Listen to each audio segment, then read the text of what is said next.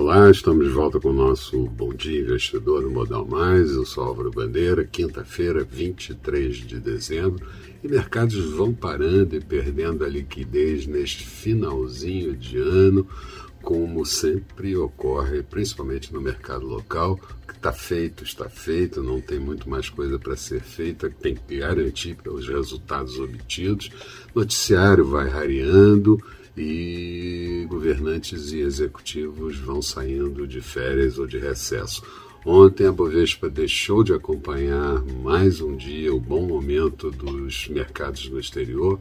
Fechamos com uma queda de 0,24%, índice em 105.243 pontos. Dólar por aqui em queda de 1,24%, moeda cotada R$ 5,67, dólar fraco também no exterior. Dow Jones com alta de 0,74% e Nasdaq subindo 1,18%. Hoje, mercados da Ásia terminaram o dia no campo positivo, seguindo a performance do mercado americano. Ontem, destaque para a Bolsa de Tóquio, com alta de 0,83%.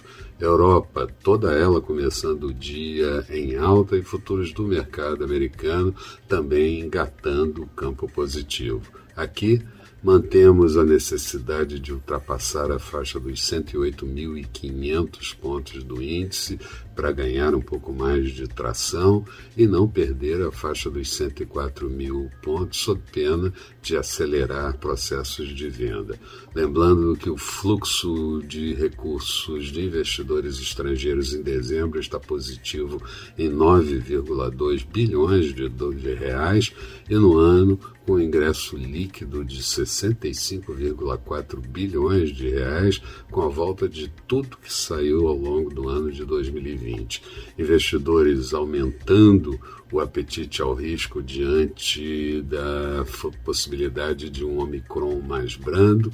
Aliás, no Reino Unido, estudos apontam que o Omicron, Omicron é menos grave do que o estimado, apesar do contágio recorde diário e também contágio recorde na Espanha.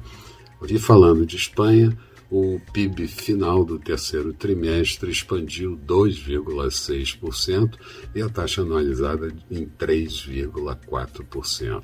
E os Estados Unidos autorizou o tratamento oral é, proposto pela Pfizer em regime de emergência contra o Covid-19. Aqui, Bolsonaro sancionou crédito especial de 300 milhões de reais para o auxílio gás, executivo, legislativo e judiciário vão parando no recesso de final de ano.